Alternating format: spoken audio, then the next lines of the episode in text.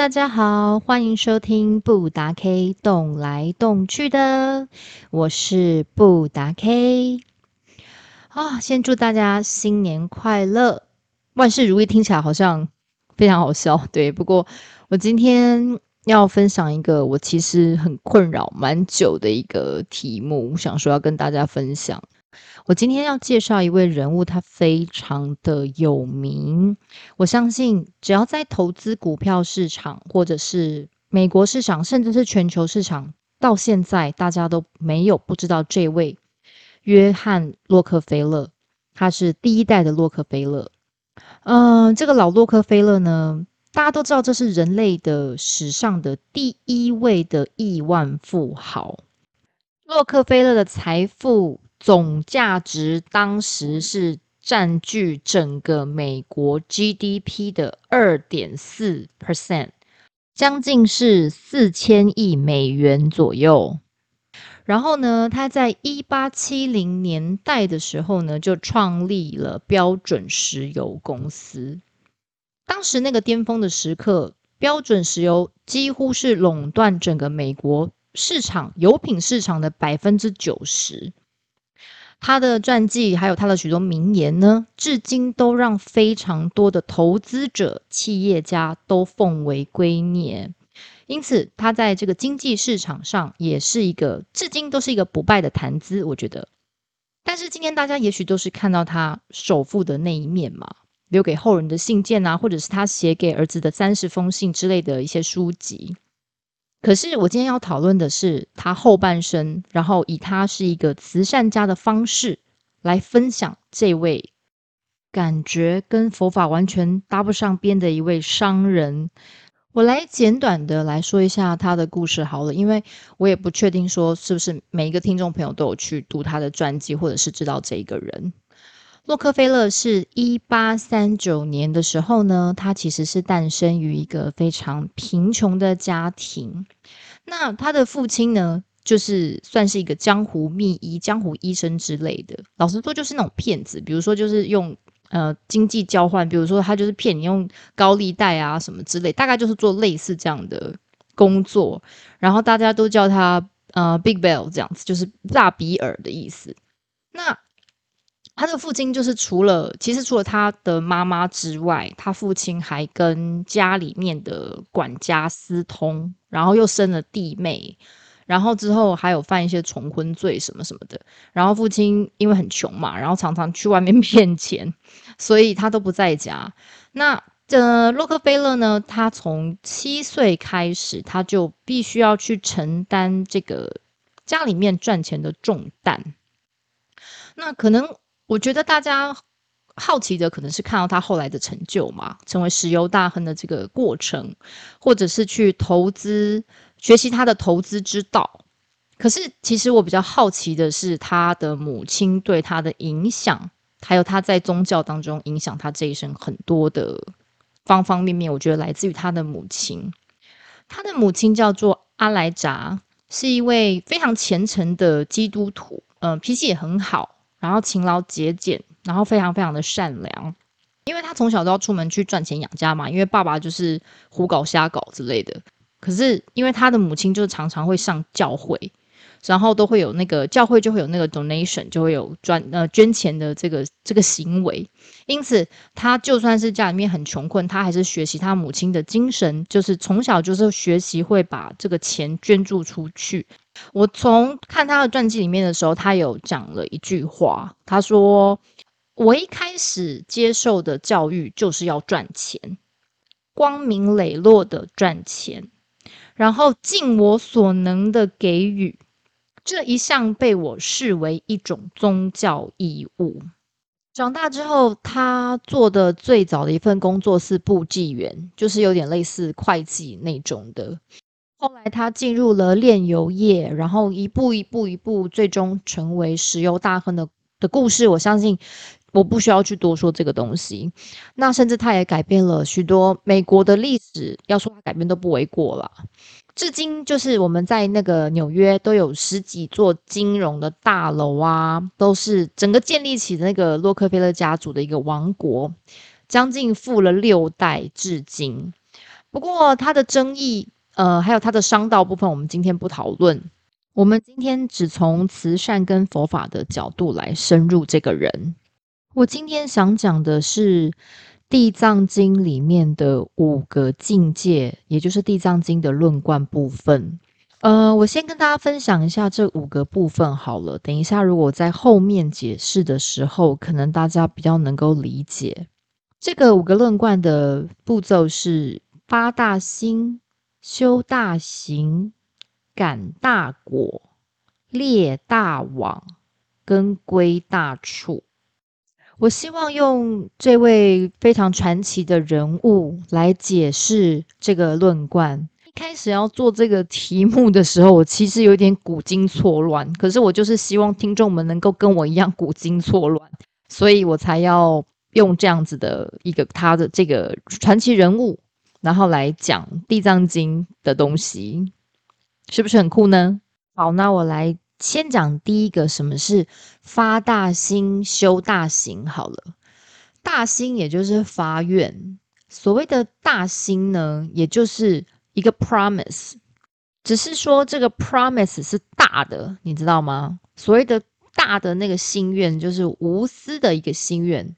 比如说，你一个人去努力工作，工作会努力推动的是因为他要赚钱嘛，所以你因为有一个目标，你就会想要去赚钱，然后你就会去工作努力嘛。就相对来说，就像那个洛克菲勒，他小时候很穷，然后他必须要赚钱，可是。他觉得还有更多人比他更穷困，所以他就算是再穷，他还是愿意做捐钱这个这个动作。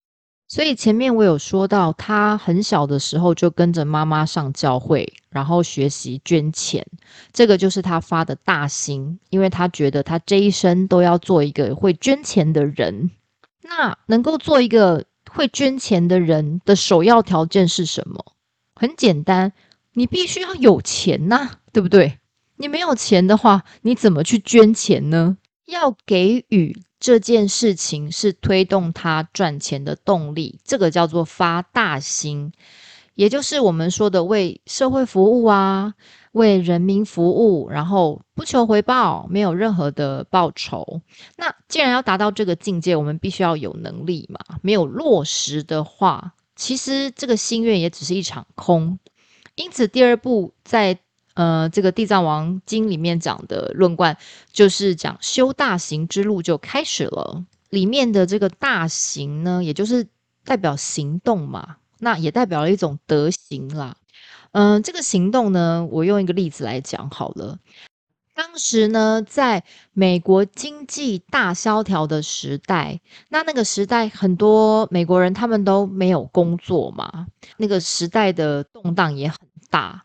当时洛克菲勒已经成为了一个就是非常有钱的人了，所以他为了希望能够给这一些失业的工人工作，因此他就出资让他们来新建现在纽约的地标，就是洛克菲勒中心。当时他的出发心只是说，哎，要给你们工作这样子。这个建造这个洛克菲勒中心的时间将近有十年，他就不停的给他们工作，然后一直到最后建立好这个大楼之后，这一群一开始的工人，他们为了要感谢洛克菲勒给了他们将近十年的生活保障，他们就集资呢，就买了一棵圣诞树。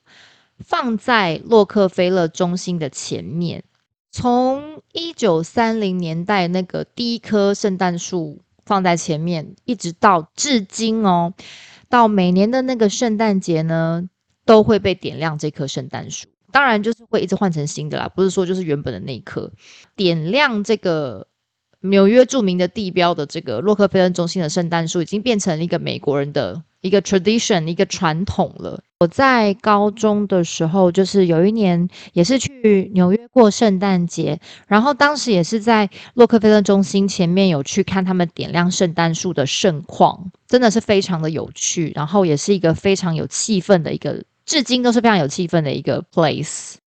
以上两点，他发大心，然后修大行的一个过程，就是先有心愿，然后再去行动这样子的一个过程。呃，第三个在那个地藏经里讲的叫做感大果。什么是感大果呢？感大果的意思就是你明白了什么是因果，也就是你发了大心，行了大行，前面两样做到了之后，进而是有智慧的去理解，其实任何事情都有因果的存在。然后你感受到因果的存在，你才能够开智慧。讲到这个感大果的这个境界，就要提到整个洛克菲勒的人生当中最高潮的一件事情，就是当时他为了要多赚很多钱，然后他就发明了一个东西叫做托拉斯，利用这个托拉斯来垄断整个美国的油品市场。然后等于是他要杀光所有的人，他只有他自己做啦。对，要吃整个垄断这个市场。当时也受到了各各个舆论的攻击什么之类的，然后跟美国政府打官司，最后呢，这个标准石油公司呢就被判决违反了这个反托拉斯法，也就是违反了这个垄断法，然后被拆解成三十四家公司。因为在这个事情上面，他当初发的这个大心，也就是初心要捐钱的这个初心，已经走偏了。你怎么可以说为了要赚更多的钱，然后因为我要捐更多的钱，所以你让其实更多的人没有没有生活可以过，然后垄断整个市场，然后垄断整个世界的油品，那都是你一个人在做，那大家都不用活下去是吗？那其他那些小的公司怎么办？你懂我意思吗？所以，因为其实这个事件就是我要讲感大果的重点。你感受到了因果，就是他前面就算是出发心好的、发大心好的，可是你的东西走偏了之后，你还是一样会受到因果的果报。不过，这个非常大的果报让呃洛克菲勒这个人呢，他真的是感受到什么叫大果了，因果嘛。就是因为这件事情改变了洛克菲勒他自己本身的一个想法，让他在后半生的四十年，也就是他人生的后半四十年，就专心致力于慈善的事业。所以，当你经历过了因果的这个果报之后，你明白了之后，才有一个机会，叫做第四个境界，就是列大王。我觉得这就是一个列大王的契机。它其实里面比喻的列大王的意思是什么呢？裂就是裂开嘛，然后这个网的网字其实只是比喻。这个大网呢，代表了烦恼，代表了因果，代表了我们本身的业障。所以我们要列大网，就是我们要破除这个迷雾，破除这个烦恼，解开这个烦恼的网字，我们才能够。挣脱出来这个烦恼，因此我觉得可能洛克菲勒他经历过了这个大事情之后，嗯，感受到了大国，然后也裂开了他的大网，破除了他的迷障之后，他觉得他接下来的人生就是做一名慈善家，一直到他活到九十七岁，他都一直在做慈善。今天的芝加哥大学还有那个洛克菲勒大学。洛克菲勒医学中心，甚至我们现在联合国总部的土地，也都是洛克菲勒家族的贡献。他在最后的四十年内，因为他没有缺钱嘛，而且他其实一生当中，他都是一个非常节俭的人，也不抽烟，也不喝酒。那太太过世之后，也没有再娶。也没有绯闻，他都一直过着非常低调的生活。这就我们可以讲到第五个境界了，就是所谓的归大处。在佛经里面的大处呢，其实一开始代表法界，也就是其实是没有边界的意思。在佛陀的那个境界，当然是指一个净土的意思。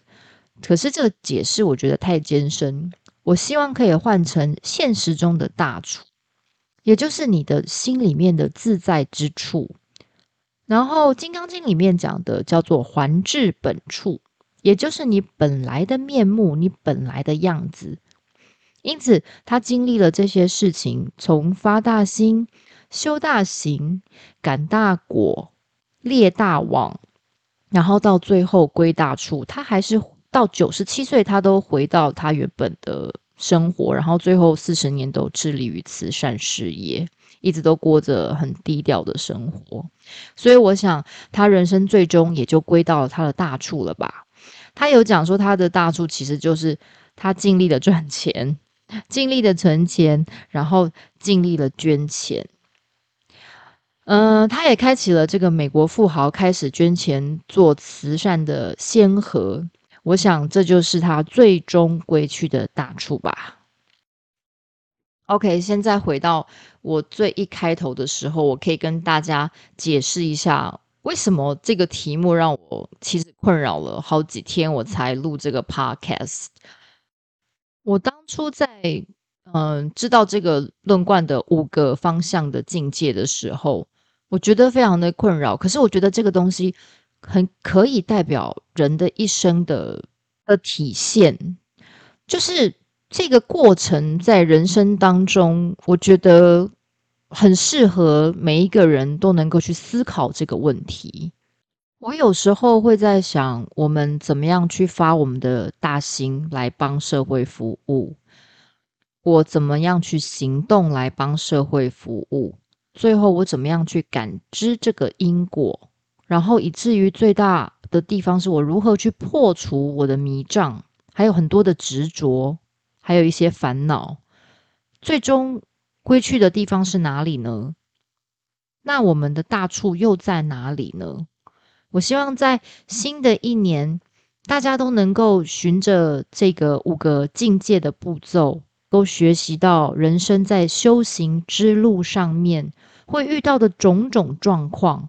因为其实我们每天都在发很多种愿望跟心啊，诶，我希望能够改变我自己的习惯，或者是我我我决定我我下一次我要重新再怎么做，然后我在工作上我可能需要。更上一层楼，更进步。其实我们每天都在发各种的愿望。那我们怎么样在这些愿望里面包含了一种慈悲心？因为你自己有愿望，然后别人也有愿望，那你如何去满足大家的愿望？这是一个双赢的局面。这就是大愿。在行的过程当中，修行的路途，我们常常都是走两步退一步。因为有时候会累啊，然后有时候会不知道不知所措，最后犯错了，结果得到了因果的果报。最后从错误当中学习，去破除自己的执着、自己的迷惘，然后自己的一大堆乱七八糟的事情，然后从那个可怕的那个恶魔之网当中去挣脱出来。最终还是回到我们自己的本心，这个就是跟我很喜欢那个王国维的人间词话里面讲的一个人生的过程，就是一开始的时候叫做见山是山，也就是说我们看到山的时候，哦，它就是一座山啊，没问题呀，对不对？那人生的第二个境界叫做见山不是山，就是。在你看山的过程当中，看来看去，看来看去，然后人生的过程当中，你有时候会可能把山看成另外一样东西，然后你就觉得这个山就不对啊，我做这个事情就是不对啊，我做这个事情就是不好啊，然后或者说我怎么样都没有信心，为什么经历过一大堆乱七八糟的那个心理状态，你知道吗？就觉得这个山就不是山了嘛，这样会经历过一个这个这个过渡期，人在。走的人生过程都会曾经历过这种很奇怪的过渡期，然后会怀疑自己，怀疑人生，怀疑自己到底要干嘛，然后人生一大堆的那些杂乱的事情，生活当中在在处处的事情都把我们都快要吞没了，最后就走到人生的第三个境界，叫做见山人是山，就是其实走到了最后，你发现，哎，其实人生也不过就是这样嘛，对。最后，那个山还是那个山呐，也就是你原本的样子。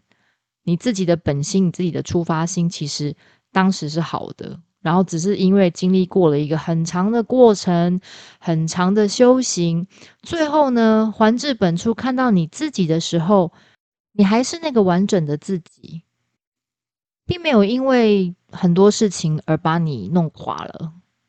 所以。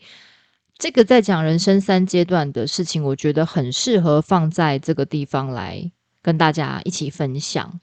你们觉得人生是怎么样的呢？你们觉得人生的修行之路是怎么样的呢？你们觉得我们应该要怎么样去面对人生种种的困难跟课题呢？